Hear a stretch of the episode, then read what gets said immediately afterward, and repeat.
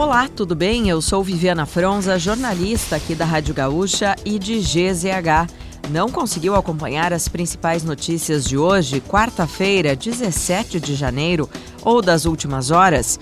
Eu vou trazer aqui para ti, antes que o dia acabe, o nosso resumo diário de notícias do fim da tarde. Oferecimento Serrana Solar, a minha escolha certa. O Rio Grande do Sul enfrentou forte tempestade entre a noite de terça e a madrugada de quarta-feira, que deixou ruas alagadas, árvores caídas, sinaleiras estragadas e rede elétrica danificada. Foram registradas rajadas de vento acima de 100 km por hora e quedas de granizo na região metropolitana. O prefeito Sebastião Melo decretou, nesta tarde, situação de emergência. A medida facilita contratações para minimizar o impacto à população.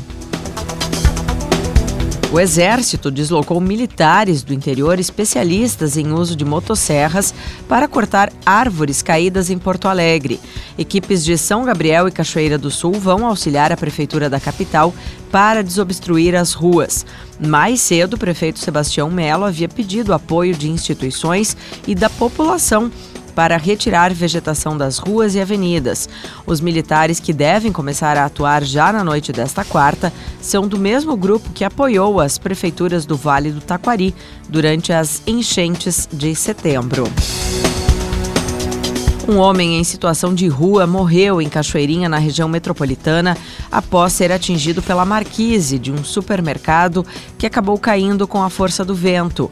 Em São Vicente do Sul, no centro do estado, um idoso de 70 anos morreu enquanto era transferido para outro local após o hospital onde estava internado ficar alagado. Segundo o diretor do hospital, o plano era levar o paciente para Santa Maria mas ele estava em cuidados paliativos por conta de um câncer e morreu na ambulância. A tempestade também deixou nesta madrugada cerca de 1 milhão e 300 mil clientes da CE Equatorial e da RGE sem energia elétrica no Rio Grande do Sul.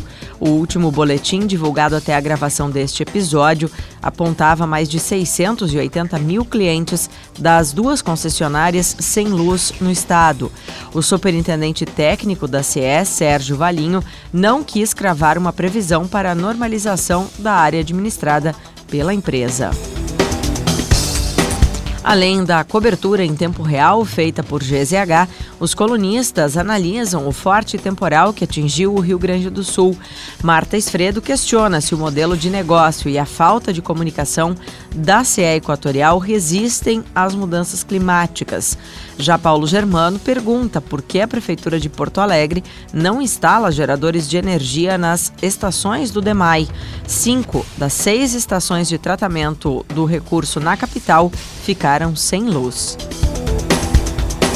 E para fechar o nosso resumo de notícias, antes que o dia acabe, tem a previsão para amanhã. Três novos alertas climáticos foram emitidos pelo INMET para o Rio Grande do Sul. Eles chamam a atenção para o risco de chuva intensa ou tempestade e as validades variam entre a noite desta quarta-feira e amanhã de quinta-feira. O alerta vermelho é para grande perigo de tempestade em municípios da região central, fronteira oeste, região norte, região metropolitana e serra, atingindo também a região dos vales. Se quiser saber mais sobre algum desses assuntos e muitos outros, além dos nossos colunistas, áudios e vídeos, é só acessar gzh.com.br ou o aplicativo de GZH. Amanhã a gente volta aqui antes que o dia acabe.